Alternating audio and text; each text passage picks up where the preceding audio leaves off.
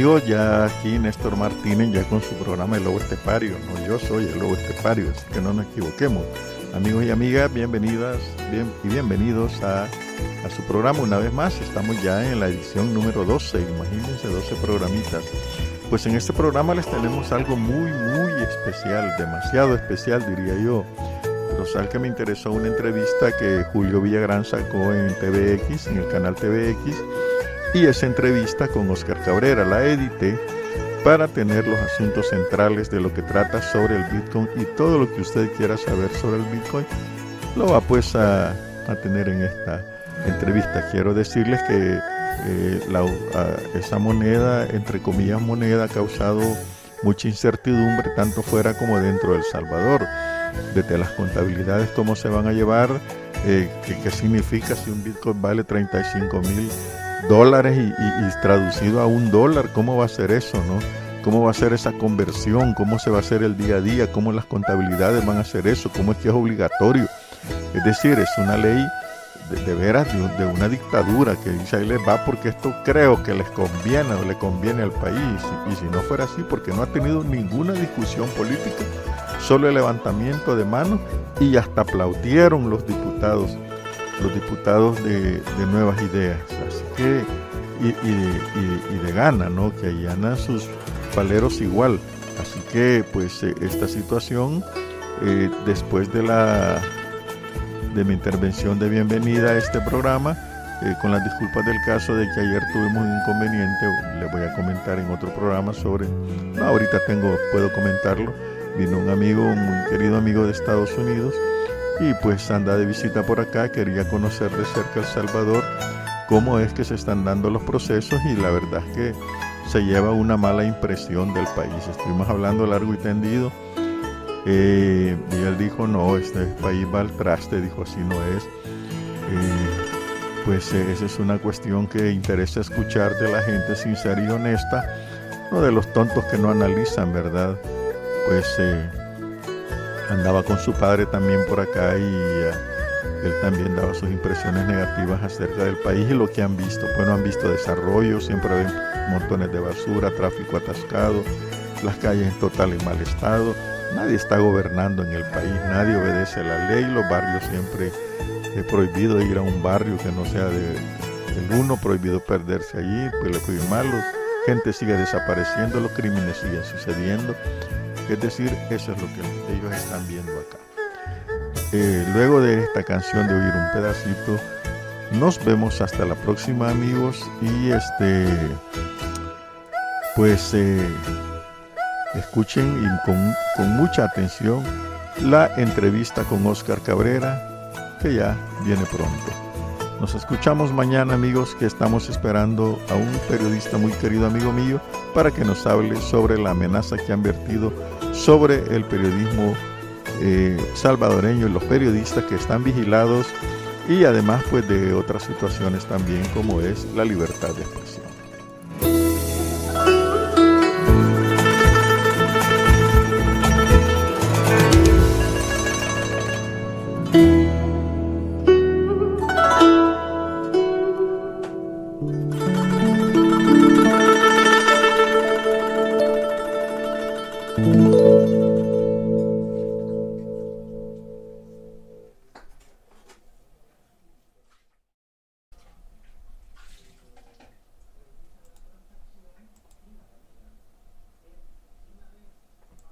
Se aprobó la ley del Bitcoin en el país anoche.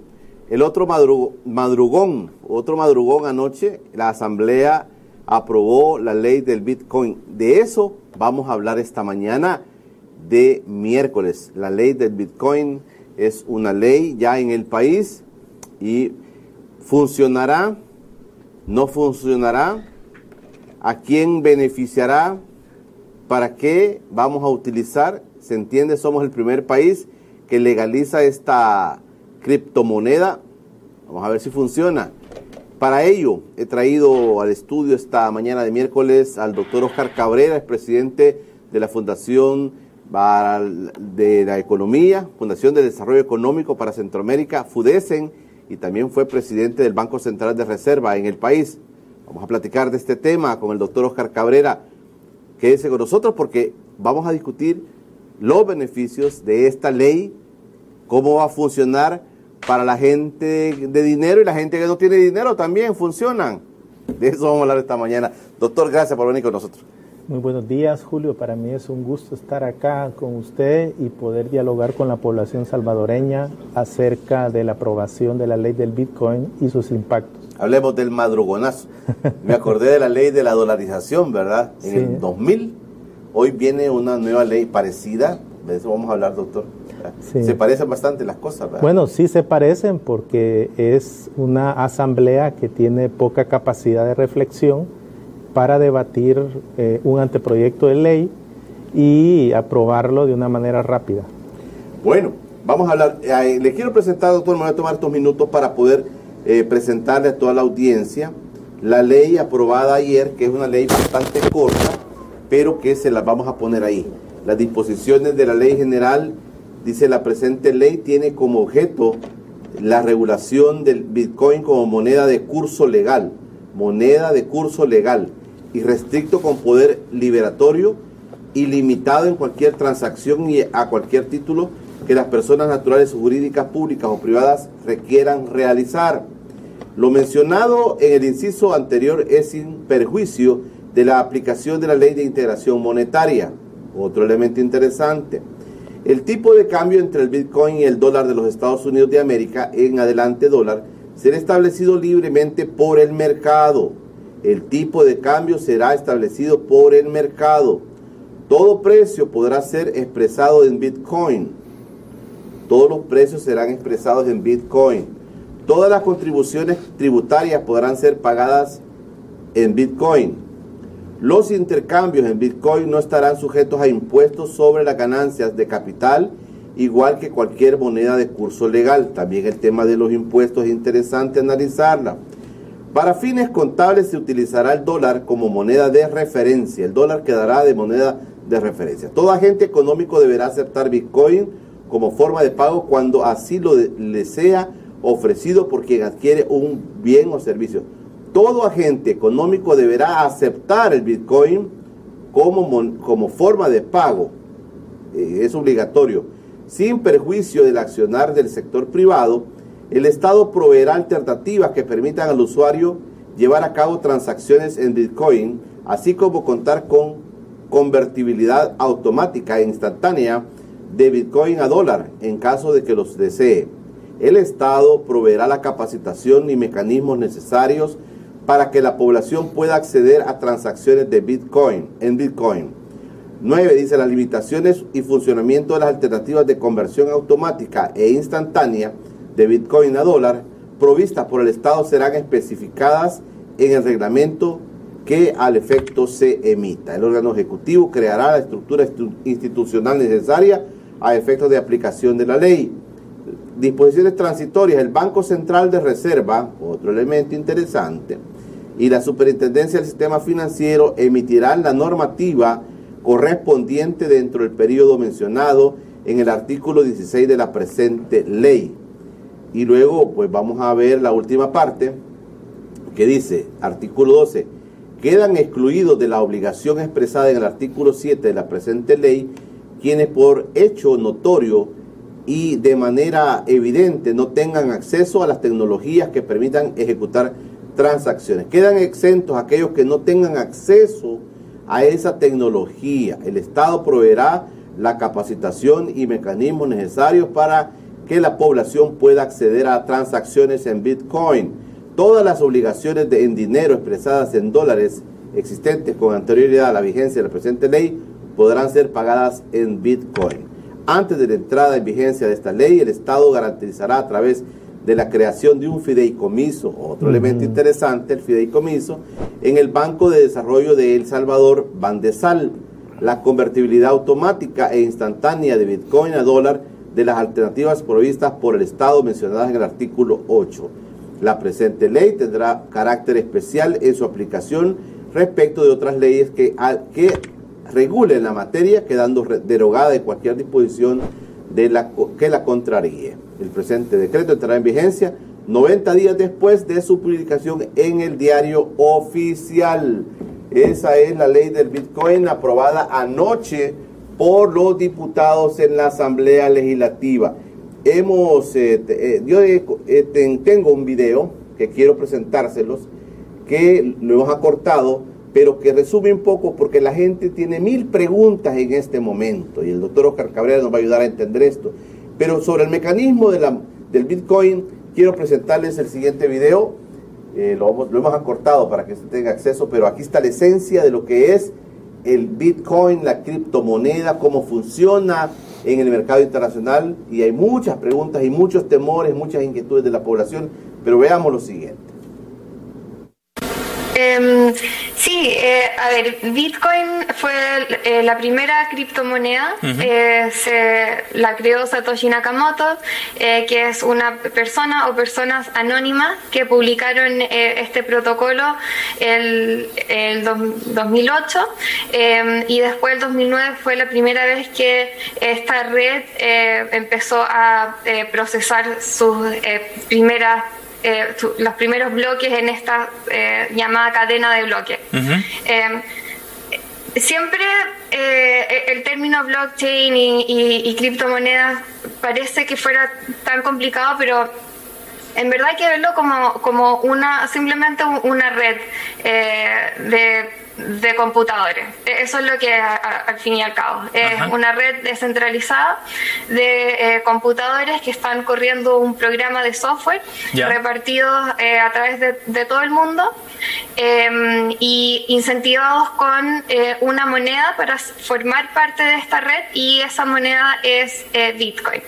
Lo revolucionario de, mm, de, esta red es que por primera vez en la historia permitió a Um, a los integrantes de esta red y a, eh, eh, a, cualquier persona que quisiera eh, formar parte, poder transar valor de un lugar a otro, de, una persona a otra, sin la necesidad de depender de ningún intermediario, sin la necesidad de que haya un banco central emitiendo la moneda o que haya bancos al medio procesando estas transacciones. Y ese es el corazón de, de las criptomonedas, ¿no? ahí está la lógica central, que haya un mecanismo descentralizado. No hay nadie que respalde esta moneda, no hay un banco central, ni un gobierno, ni una persona que esté detrás de cada una de estas monedas. Eh, que tienen un, un programa procesando estas transacciones, eh, cada nodo tiene que poner eh, mucha energía para eh, poder confirmar las transacciones y, se requiere esta energía para em, confirmar las transacciones y para emitir, una vez que se confirman las transacciones, para emitir Bitcoin en, el caso de, la red de Bitcoin. Entonces, no es como que cualquiera pueda llegar y un día emitir miles de Bitcoin y al día siguiente borrar esos Bitcoin Em, cada moneda eh, eh, tiene un, código criptográfico y está respaldada por, por esta red que la está minando y confirmando las transacciones. Entonces, y desde el punto, eh, desde el punto de vista, disculpa, desde el punto de vista financiero, ¿cuál es la lógica de esta moneda? ¿Por qué se ha hecho tan valiosa con el paso de los años? Bueno, esta moneda eh, se transa en el, en el libre mercado global em, y entonces al principio del 2009, cuando recién eh, se empezaron a minar los bitcoins en, en esta red, eh, un bitcoin valía centavos de dólar eh, y fue simplemente con el aumento de la demanda por, por, esta criptomoneda que fue subiendo el precio. Eso es, simplemente ley de oferta y demanda lo que hace que sube el precio de Bitcoin. Eh, la gente puede interesarse por los Bitcoin eh, porque lo ve como un respaldo de valor en un contexto en que las monedas emitidas por los bancos centrales están perdiendo su valor, ya que hay niveles de, de estímulo y, de emisión récord en Estados Unidos y en, el resto del mundo, entonces la gente ve con, más eh, incertidumbre el trayecto de sus propias monedas locales, incluso del dólar.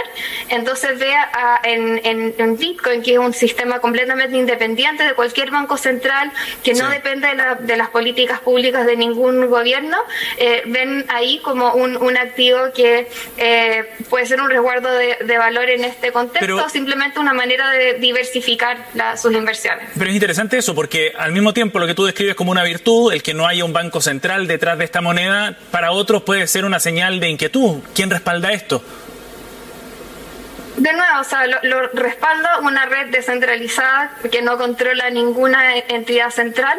Eh, para muchos esto es eh, eh, entrega más confianza que un banco central donde las decisiones se toman en una pieza puertas cerradas que la toman un, par de personas y deciden política monetaria. Eh, en cambio, en, el caso de Bitcoin y de otras eh, monedas como, como Ethereum, em, todas las decisiones las toma la, red. Hay que llegar a consenso con, miles de, de nodos. Bueno, ahí teníamos un poco de contexto, doctor Cabrera, para poder platicar sobre esto. Se aprueba la ley en un madrugonazo anoche, la ley del Bitcoin, muchas mucha preguntas e ignorancia de la población sobre el tema, eh, ni lo básico creo que se conoce sobre esto.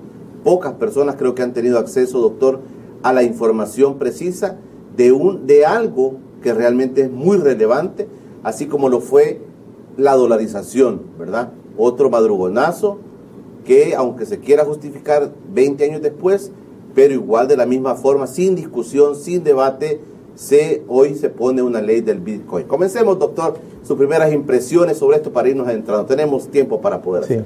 Bueno, muchas gracias. Primero, creo yo que la primera pregunta que la población eh, espera que le respondamos es, ¿realmente el Bitcoin y, 1.500 eh, activos que se han generado a través de esta red de cadenas de bloques son consideradas monedas o son eh, un activo.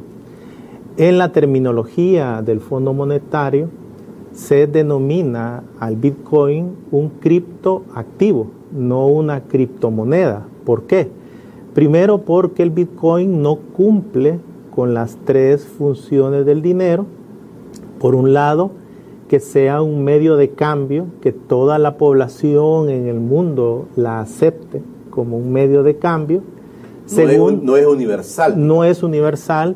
Segundo, un depósito de valor, o sea, eh, esto, eh, digamos, eh, como unidad de cuenta es muy complicado dada la alta volatilidad que tiene el Bitcoin, para ponerles un ejemplo a la población y, para alertarles de la alta volatilidad de este Bitcoin, el 12 de abril el tipo de cambio de, con el dólar, un Bitcoin era equivalente a 64 mil dólares. Y en dos meses ha perdido su valor casi en un 50%.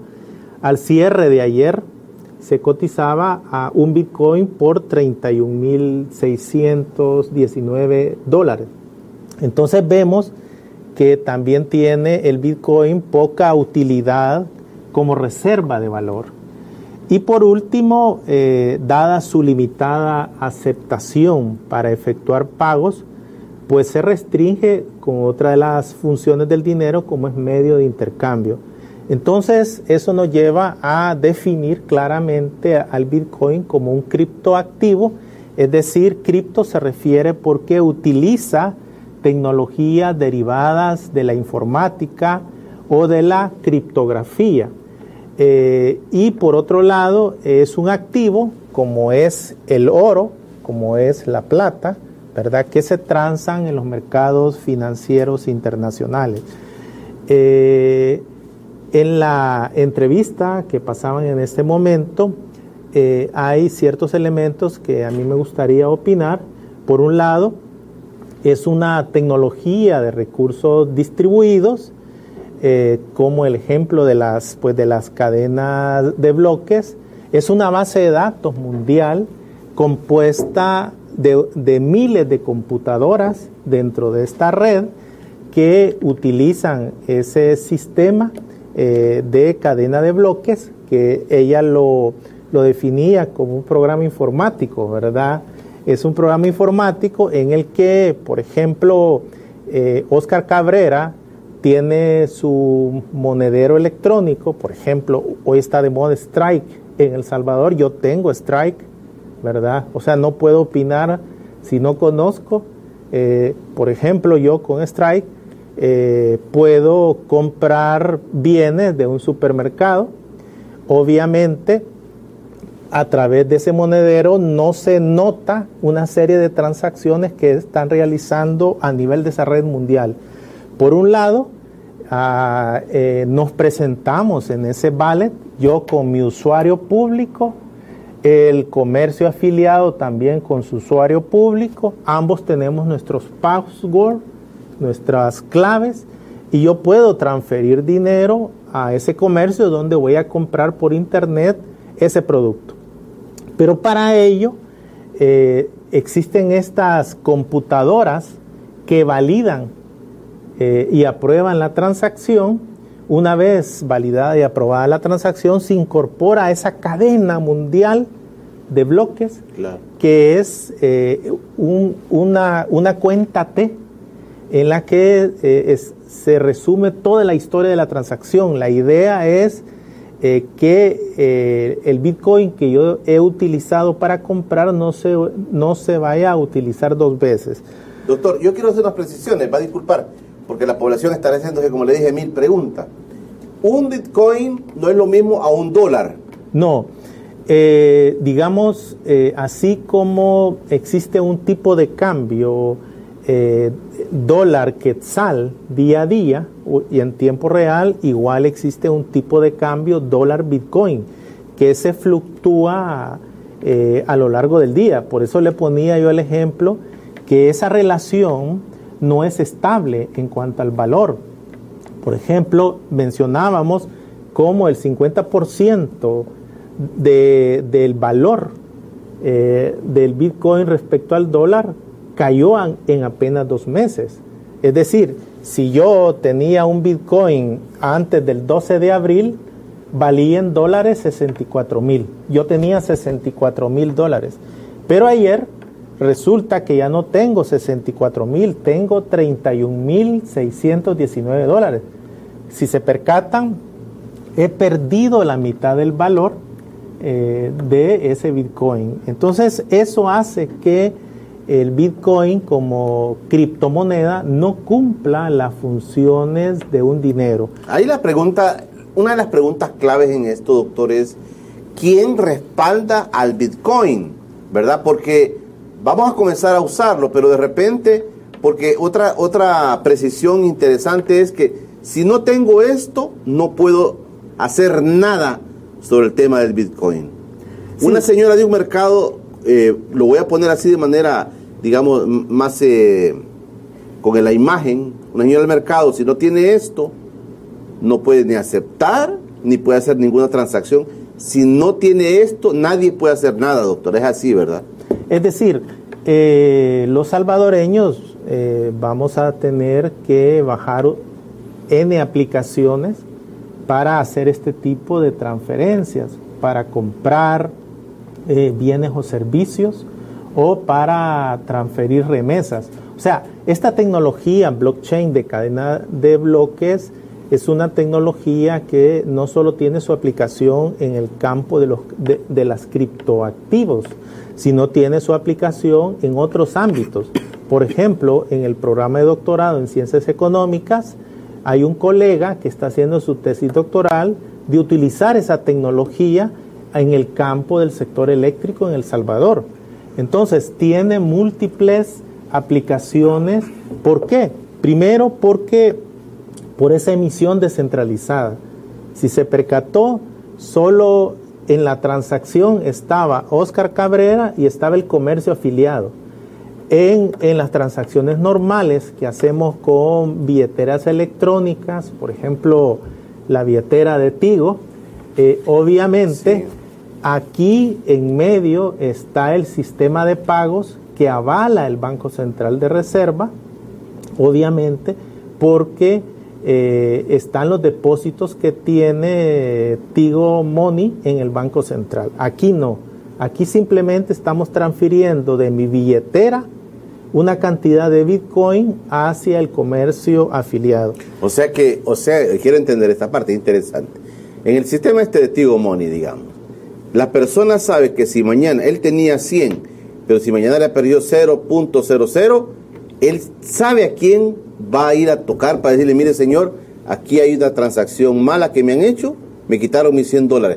Él tiene ese respaldo. El Bitcoin no lo tiene. Exacto. Y eso lo que genera es, por ejemplo, que se haya incrementado el ciberterrorismo.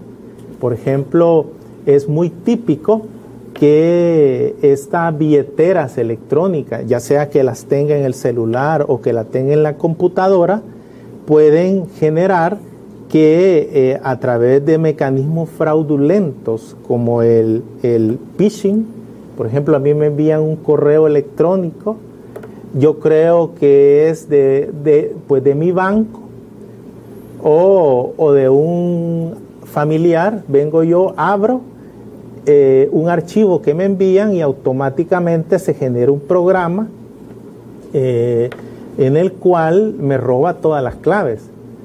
Eh, esto ha sucedido a muchos tenedores de Bitcoin en el mundo, en el cual sus cuentas de Bitcoin desaparecen de la noche a la mañana de sus monederos electrónicos.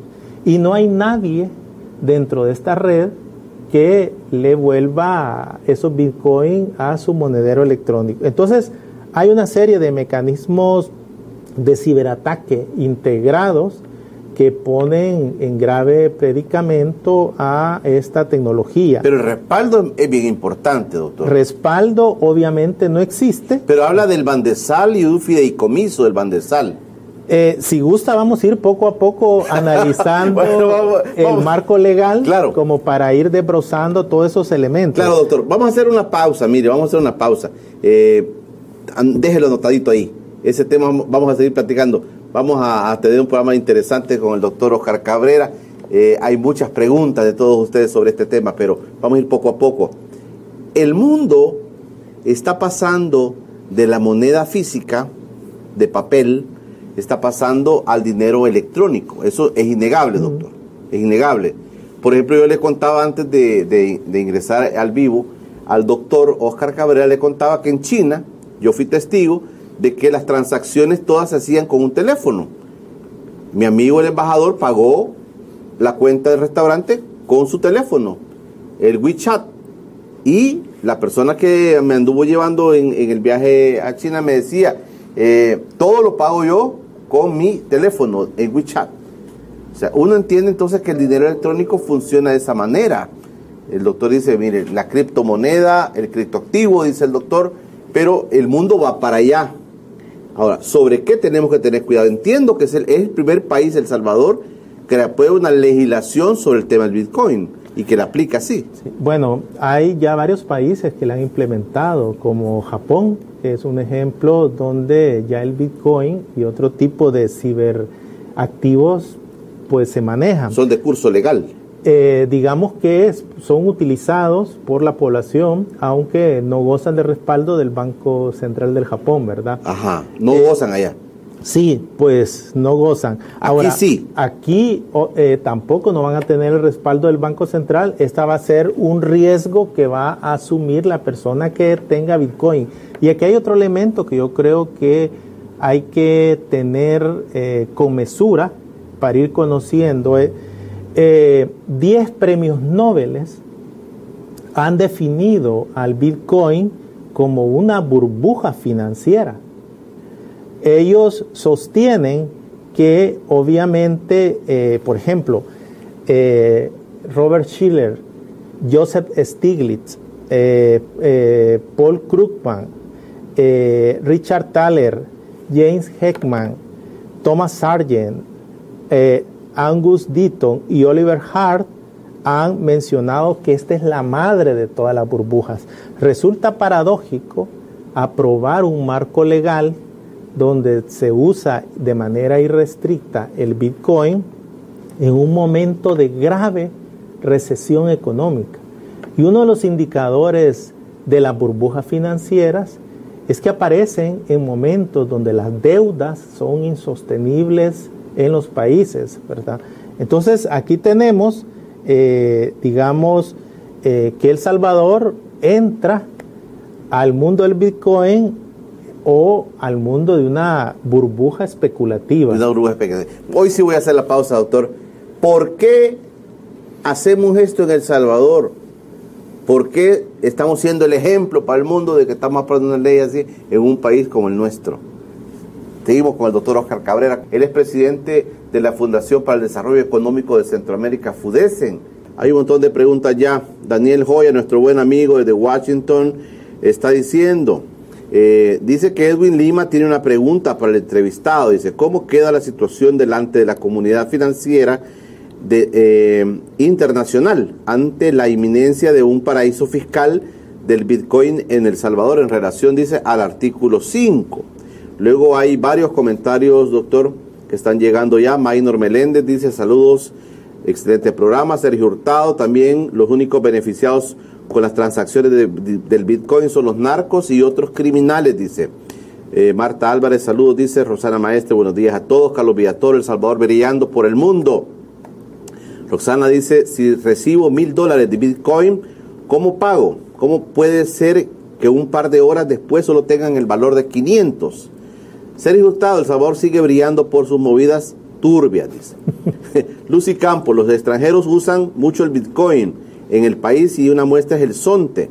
Los que tengan dudas hay que leer más y preguntarle a los del Sonte cómo les ha ido este año. Lucas Ramírez, hola, feliz día, mis estimados don Julio Oscar. Opinantes saludos y un fraternal saludo desde Suecia. Franklin Cáceres, nunca se había visto que El Salvador una moneda para el bien del pueblo sino solo para huevearse el dólar, que esperemos que traiga muchas franquicias, inversiones, que esto de lo que se está hablando, que esto va a traer más inversiones, más turismo. Es que el uso del Bitcoin será usada voluntariamente, no es obligación comprarla, sino una alternativa para poder mantener ciertas cantidades de dinero. Pero todo lo que pagamos es de nuestra cuenta bancaria. Yo no lo encuentro lógica a esta moneda y sin respaldo por reservas nacionales. Bueno, ahí hay varios comentarios, doctor. Sí. Primero, creo yo que es importante abordar la alta probabilidad que tiene el Bitcoin al cometimiento de delitos, dado que eh, no se investiga la procedencia de los Bitcoin en las, en las billeteras electrónicas o en las aplicaciones donde se desarrollan las transacciones, eh, eso lo hace proclive a ser usado para el lavado de dinero y activos, para ser usado por el narcotráfico, por el crimen organizado. Y esto lo ha mencionado incluso el jefe de la Reserva Federal de los Estados Unidos, Jeremy Powell, donde menciona que definir al Bitcoin como moneda de curso legal, como se ha hecho en El Salvador, representa un riesgo para la estabilidad del sistema financiero, un riesgo para eh, los agentes económicos que están transando en Bitcoin. Y obviamente con el agravante que todavía no hay una normativa definida por el Comité de Normas del Banco Central de Reserva. Esto genera una alta incertidumbre. Por otro lado, eh, mencionaba uno de los que preguntaban, ¿cómo es posible que si yo tengo 100, en, varios días termino con 50? Bueno, eh, la cotización del Bitcoin con el dólar está de acuerdo a la oferta y la demanda. Y obviamente en este mercado internacional hay factores que hacen que el tipo de cambio del Bitcoin con el dólar pueda subir o pueda bajar. Por ejemplo, las prohibiciones que hizo el Banco Central del pueblo chino al Bitcoin en China hizo que cayera un 30%, eh, digamos, el valor. Otra de las características del Bitcoin es que utiliza grandes cantidades de energía para lo que se llama el minado, para la creación de estos bitcoins.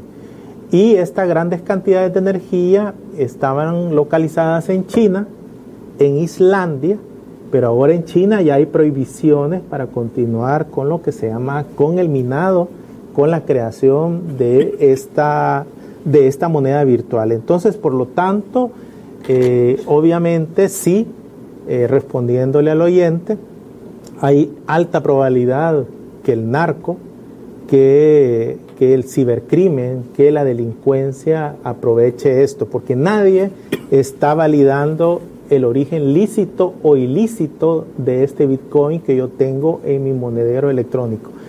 Un ejemplo de ello, eh, quizás la población la desconoce, hace unos meses en Estados Unidos se han dado dos situaciones gravísimas. Por un lado, la empresa Colonial Pipeline, eh, que es la encargada del suministro del petróleo y los derivados del petróleo en la mitad de los Estados Unidos de América, su sistema informático fue phishing, fue eh, transgredido por ciberdelincuentes y congelados. Y le pidieron a esta empresa eh, para liberar su sistema una cantidad de criptomonedas. Eh, la empresa, eh, si ustedes se percatan, em, suspendió los envíos de gasolina y el precio del petróleo se empezó a disparar. Tuvo un problema en los Estados Unidos, que fue grave, grave. Pero eso tuvo repercusiones a nivel mundial. Lo interesante es que el, el 7 de junio, el 7 de junio, el FBI, la oficina encargada de investigaciones de los Estados Unidos, rompió el código criptográfico de, de, estas, de estos criptoactivos y pudo rastrear lo que se consideraba que era imposible eh, de los bitcoins por la cadena de bloques. Incluso llegó al caso que los Estados Unidos recuperó casi todo el rescate de bitcoins que había sido pagado por la empresa a los perpetradores del ciberataque, ¿verdad? Esto ya es una señal que la tecnología de criptografía no es indemne a el análisis de los organismos reguladores eh, de los países. Mire, doctor, eh, una pregunta, digamos, estamos aquí nosotros dos, tenemos ese sistema, ya está la aplicación, y yo le digo, mire doctor, entonces le vendí el, carro en 5 mil dólares, entonces yo le digo, le voy a pagar, entonces yo le pago a usted ese dinero, 5 mil dólares, a través del sistema del Bitcoin. ¿No pagamos impuestos? ¿Hay, hay forma de pagar el impuesto? ¿Cómo, lo va a ¿Cómo va a hacer el Estado para que en esa transacción legal que estamos haciendo dos personas, hay un pago de impuestos, pero ¿cómo lo va a tener el, Estado? Obviamente el Estado no tiene acceso a la criptografía que comprende nuestros monederos electrónicos, por lo tanto no vamos a pagar impuestos. Las transacciones, y eso es otro riesgo, hay una cantidad de transacciones que no van a ser sujetos al pago de impuestos, a diferencia de utilizar la, el monedero electrónico, ya sea de los bancos o los monederos electrónicos de Tigo Money, donde sí existe, eh, digamos, el, el hallazgo eh, de auditoría y yo pago impuestos por las transacciones, ¿verdad? Eh, esta es una gran diferencia entre el Bitcoin y esto, pues obviamente, en una etapa que la hacienda pública requiere de que el pago de los impuestos eh, no genere evasión fiscal, pues está cripto, criptoactivo, pues obviamente puede generar ese tipo de situaciones. Puede ser con 5 mil dólares, puede ser con un millón de dólares. Puede ser con cualquier transacción. Si usted, eh, le, le pongo un ejemplo, baje la aplicación de Strike, y usted puede hacer transacciones hasta un monto eh, digamos, limitado. Ahora, lo interesante es que usted me está pagando 500 dólares. Yo voy a recibir en Bitcoin al tipo de cambio en el momento de, de la transacción. De la transacción. Pero si el tipo de cambio en el mercado internacional vuelve a caer, yo no voy a recibir el, el valor de los 500 dólares. Voy a recibir probablemente un 30% menos de los 500 dólares. De ahí que yo, como, como vendedor de un bien o servicio, me lo estoy pensando. Mejor transo en dólares. Usted me paga en dólares y yo recibo en dólares, porque ahí yo no estoy perdiendo valor en la transacción simplemente por el cambio. Doctor, el, gobierno con la aprobación de esta ley está proponiéndole al país el cambio del dólar al Bitcoin. Le digo esto porque cuando nos dijeron que la ley del bimonetarismo, o sea, iba a hacer circular las dos monedas, nos engañaron, nos mintieron, eso era mentira. Aquí solo funciona el dólar. Le pregunto lo mismo ahora. ¿Es que ahora al final vamos a tener que eh, migrar al tema del Bitcoin y el dólar va a quedar por fuera? Sí. Eso, bueno, primero creo yo con el tema del dólar, eh, digamos, si nosotros vemos la ley orgánica del Banco Central, en su artículo 36 menciona que la unidad monetaria de la República es el colón, ¿verdad? Cuando se aprueba la ley de integración monetaria, en el artículo tercero, se dice el dólar tendrá curso legal y restricto con poder ilimitado para el pago de las obligaciones en dinero en el territorio nacional. Pero los legisladores eliminaron un artículo de la ley orgánica del Banco Central en la cual el Banco Central podía sacar de sus bóvedas los colones eh, que sustituía por dólares. Entonces, echa la ley, echa la trampa, de ahí porque los colones estén guardando el sueño de los justos en las bóvedas del Banco Central, a pesar que en el marco legal el colón todavía es moneda de curso legal junto con el dólar.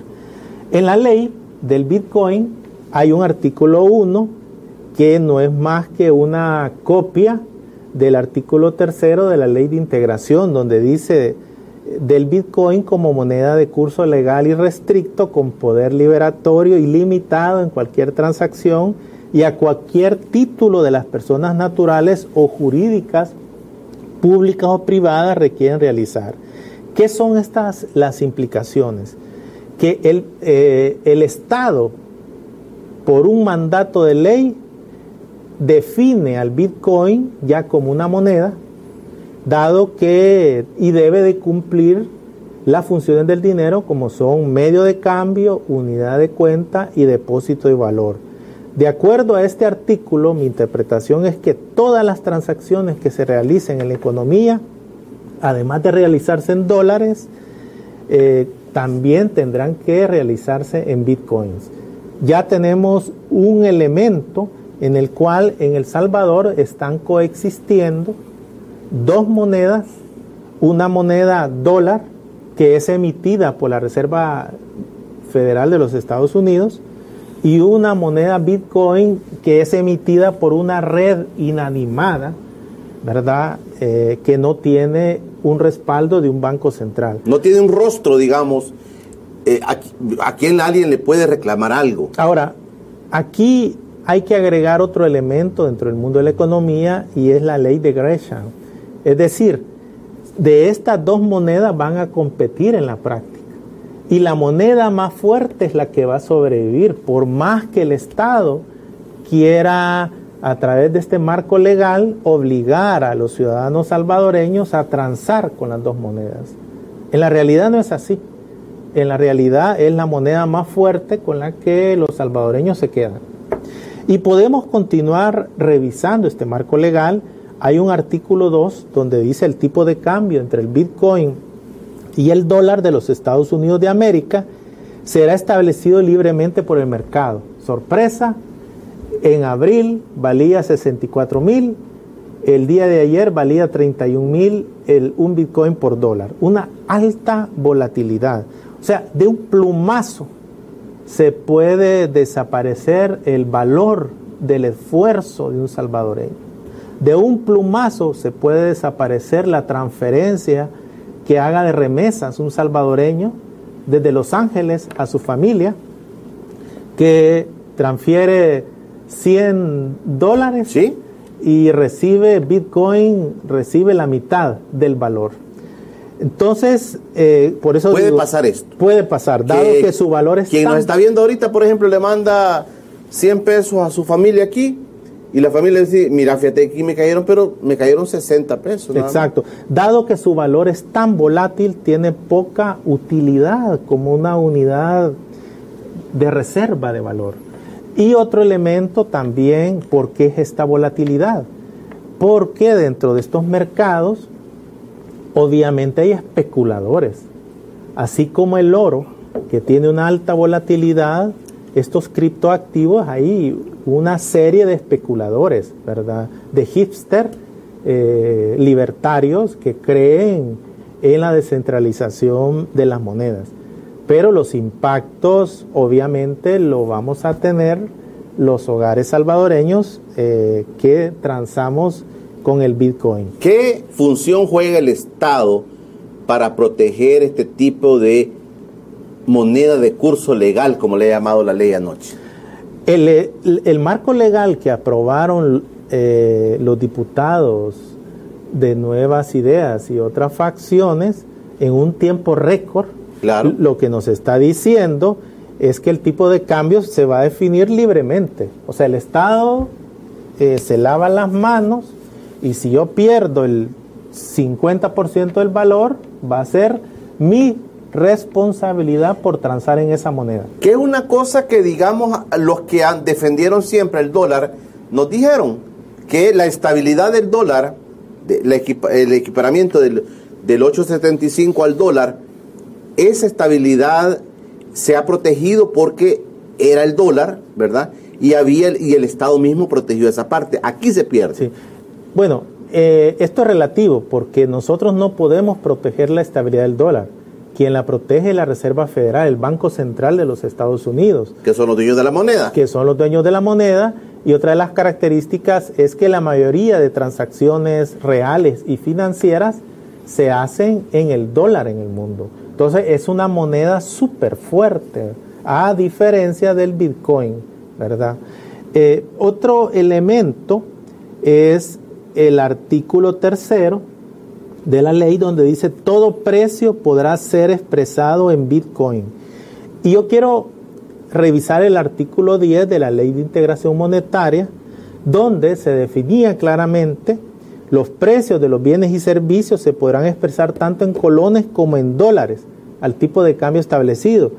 Las implicaciones entonces es qué pasará con la obligación de fijar los precios en dólares y en Bitcoin, quiere decir que los comercios tendrán que poner un cartel donde esté el precio en dólares y en Bitcoin cuando el tipo de cambio del Bitcoin se mueve eh, rápidamente. Esto va a generar graves problemas de redondeo, incluso procesos inflacionistas en la economía salvadoreña. El artículo cuarto, ¿qué es lo que nos menciona? Nos dice que el Bitcoin puede ser utilizado para pagar los impuestos, ¿verdad? Dice todas las contribuciones tributarias podrán ser pagadas en Bitcoin. Eh, la pregunta que le haría yo al Ministerio de Hacienda a través de la ley AFI y a la Fiscalía General de la República es cómo garantizan que esos Bitcoin con que van a pagar impuestos son de origen lícito. Segundo, hay un, eh, las instituciones públicas autorizadas por el Ministerio de Hacienda, de conformidad a esta ley AFI, entonces podrán emitir y contratar obligaciones en Bitcoin, pero existe una normativa que cubra ese riesgo cambiario. Si voy a Volpros y quiero comprar bienes, eh, eh, como, como una institución pública y lo quiero comprar en bitcoins, eh, ¿quién me garantiza a mí esa cobertura de riesgo cambiario? ¿Comprará el Banco Central productos financieros que se llaman opciones para que no impacte? Y, y, así podemos ver otro artículo, artículo quinto, sobre los intercambios en Bitcoin no estarán sujetos al impuesto sobre las ganancias de capital, al igual que cualquier otra moneda de curso legal. Estamos imponiendo a un criptoactivo como una moneda. Y el artículo 6 habla que para fines contables eh, dice se utilizará el dólar como moneda de referencia. Entonces aquí hay algo contradictorio. Por un lado estamos poniendo al mismo nivel al Bitcoin con el dólar, pero por otro en el artículo 6 estamos definiendo que para fines contables vamos a utilizar el, el dólar como moneda de referencia. Eh, ¿Cuáles son las implicaciones de este artículo? Es que los precios de los bienes, servicios y activos financieros se fijarán en dólares. ¿Qué pasará con los cajeros automáticos? ¿Dispensarán dólares y bitcoins? Es la gran duda.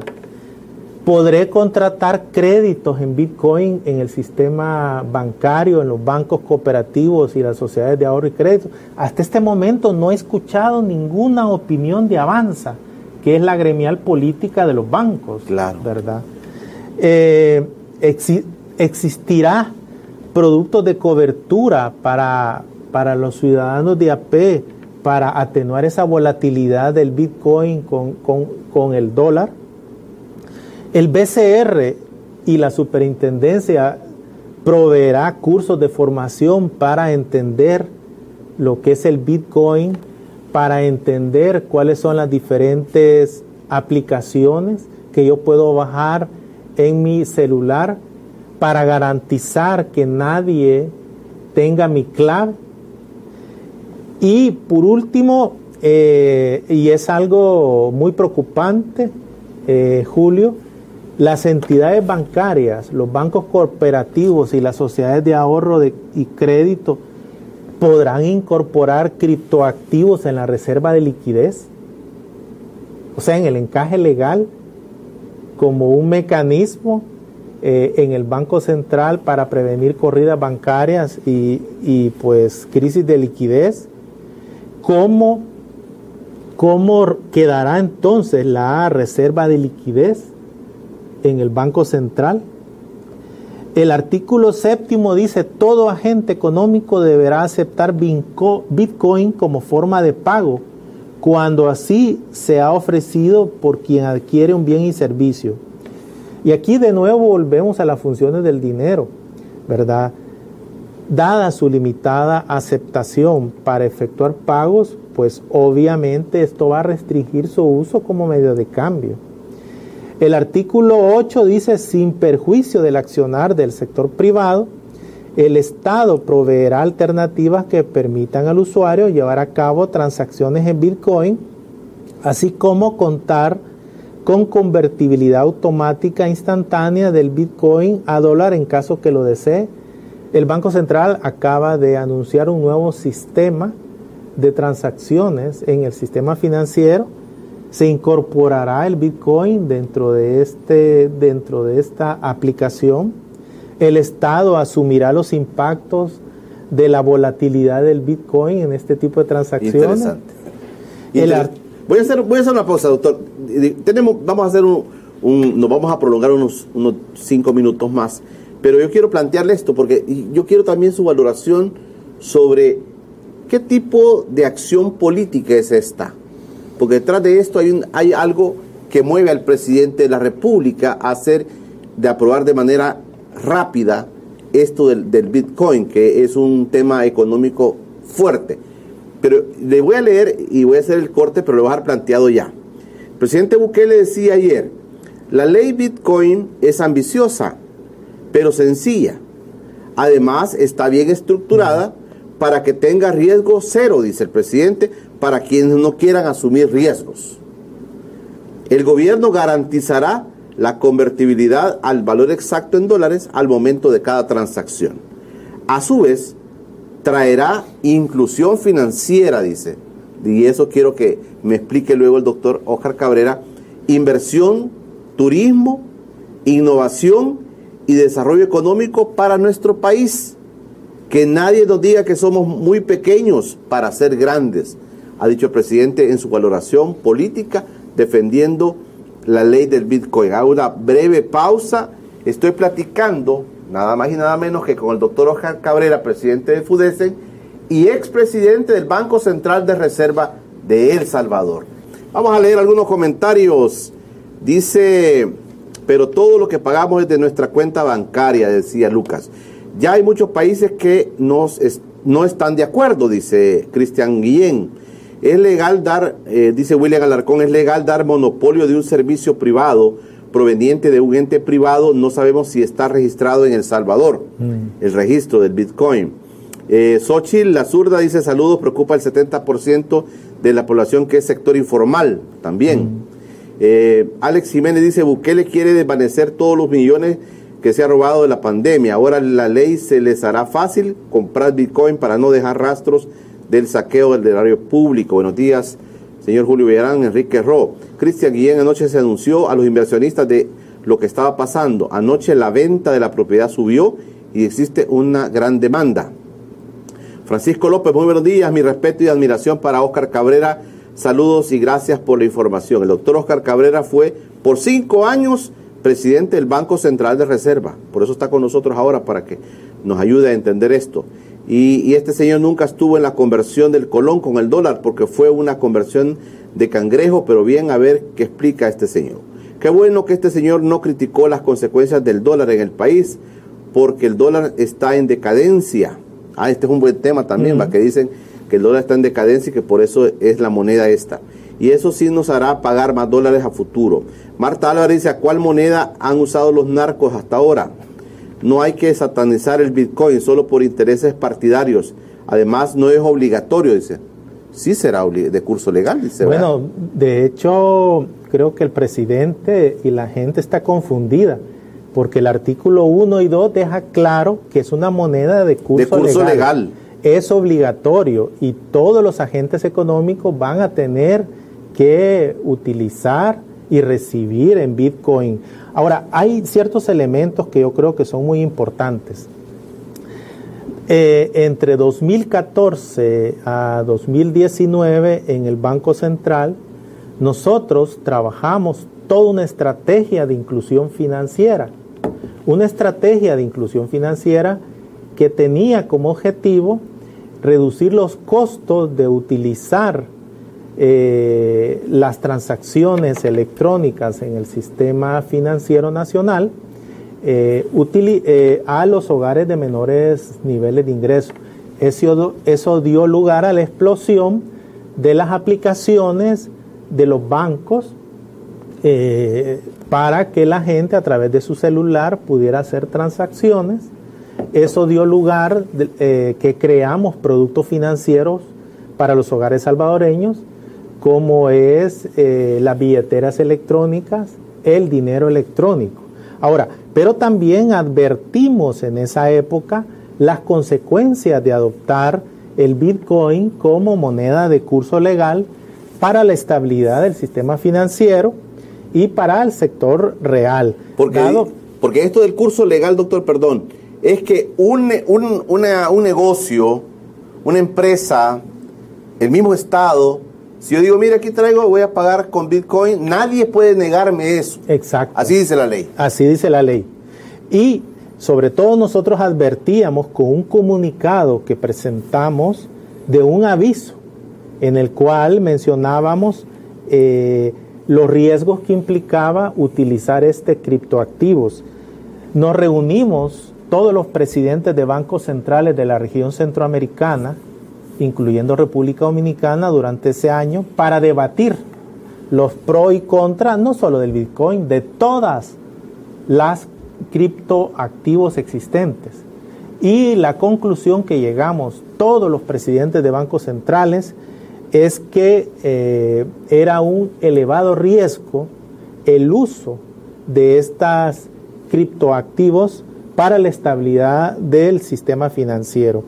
También el elevado riesgo en el sentido de lavado de dinero y activos, eh, el elevado riesgo de eh, que eh, no se pagaran impuestos a través de estos criptoactivos y también de la fuga de ingresos de los hogares de mayores niveles de ingresos.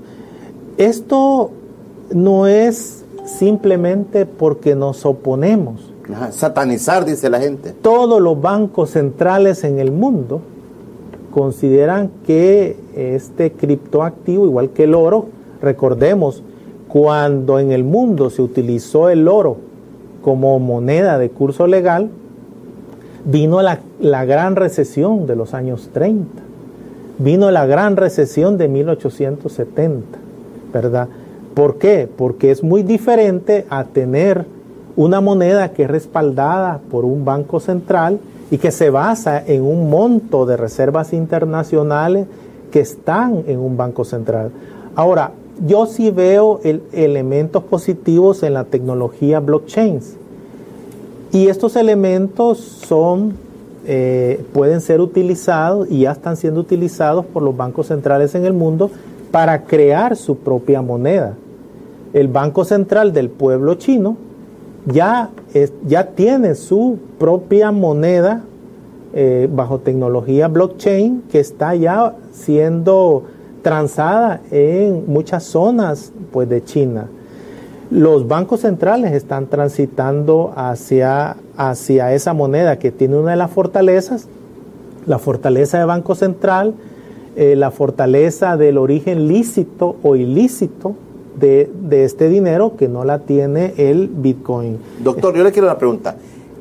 Digamos, en el caso nuestro, el Estado, el Estado no peligra en sus finanzas si, si, si migra al tema del Bitcoin, por ejemplo, que todas las transacciones que reciba o un buen porcentaje de las transacciones que reciba en pago de impuestos y todo sea a través del Bitcoin y de repente esto se desplome ¿No corremos ese riesgo también como país? Claro que sí, por la alta volatilidad de su tipo de cambio. O sea, en, un momento dado, el Estado salvadoreño va a tener que, que, tener una capacidad de gestión del Bitcoin porque se puede desaparecer una cantidad del valor con lo que yo pago los impuestos, ¿verdad?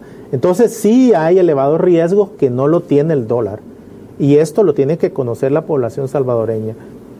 Yo les insto a utilizar el dólar como moneda de curso legal. El Bitcoin es un activo de especulación, no es una moneda de curso legal, no cumple los requisitos para ser moneda de curso legal. Doctor, ¿usted cree que el presidente Bukele, porque hay comentarios a veces con mucha ignorancia, pues, pero hay comentarios en las redes, pero yo le quiero preguntar esto porque sí veo que es un comentario que se hace frecuente. Es que el presidente dice, es como Estados Unidos, ya no quiero saber nada de Estados Unidos, entonces voy a, el dólar lo vamos a ir apartando. ¿Usted cree que esa es esa una de las valoraciones que tiene el presidente Bukele para poder meter el tema del Bitcoin, lograr sacar al dólar del país? Yo eh, lo que he venido evaluando es una serie de improvisaciones desde junio de 2019 hasta el punto que los ciudadanos no tenemos claro cuál es la hoja de ruta porque no hay un plan quinquenal de, un plan quinquenal de desarrollo que nos defina hacia dónde vamos. Cada día es una sorpresa. Eh, realmente los expertos en manejo de criptoactivos son los expertos del Banco Central de Reserva y parece ser que son los últimos en saber de las decisiones que nuestro presidente de la República está tomando. Yo creo que no son las cosas así, ¿verdad? Tenemos un grupo de expertos que saben eh, qué son los criptoactivos. Bajo mi gestión, muchos de estos funcionarios recibieron cursos de formación eh, porque formamos parte de la alianza. Y están ahí todavía. Y están ahí forman parte de la Alianza para la Inclusión Financiera en el mundo. Es una red con la que los bancos centrales, superintendencias trabajan para fortalecer la inclusión. Y se ha analizado todos los criptoactivos, los pros, los contras, y hay posiciones desde la Alianza para la Inclusión Financiera que la tecnología puede emplearse, pero obviamente hay elevados riesgos. Entonces, creo que esto es importante. Otro es, por ejemplo, esa poca capacidad de debate de los marcos legales que están siendo aprobados en la Asamblea, eso está impactando a nivel internacional. Por ejemplo, hemos visto que el ENVI Plus, que es el índice de riesgo país eh, de El Salvador, se ha venido disparando. Ayer terminó casi 614 puntos base. Eh, el programa SAF con el Fondo Monetario eh, parece ser que está en un punto muerto. Recordemos que los Estados Unidos, el Fondo Monetario dentro de su estructura se compone de 24 sillas que toman las decisiones. Los Estados Unidos de América tiene una silla y representa casi el 16% de los activos del Fondo Monetario, por lo tanto tiene una capacidad de veto. No hay que olvidar eso. los Estados Unidos puede vetar una decisión en el directorio del Fondo Monetario y obviamente yo creo que eh, la ola en la que nos hemos subido, una ola de bajo crecimiento económico, una ola de el impacto del COVID-19 con altas tasas de, pues, de mortalidad que hemos tenido, morbilidad, a pesar de un programa de vacunación acelerado, que esto hay que mencionarlo claramente, pero niveles de deuda que ya llegan al 96%. Nuestra previsión de crecimiento para este año es del 3%. 3%. No es una previsión de 6.5%. Claro. Doctor, quiero cerrar. Mire, aquí hay algo interesante que nos escribe un amigo que está fuera del país. Dice, Julio, me parece interesante y con esto quiero que cerremos. Julio, me gustaría insistir en el artículo 5. No se está abriendo las puertas en ese artículo a la creación de un paraíso fiscal para los inversionistas del Bitcoin al ofrecerles 0% de impuestos por las ganancias obtenidas, son así, son las así llamadas CBDC, Central Bank Digital Currency. ¿No se está abriendo a la creación de un paraíso fiscal en el país con esto, doctor? ¿Le preguntan? Por eso iniciaba yo mencionando que estamos en una burbuja financiera.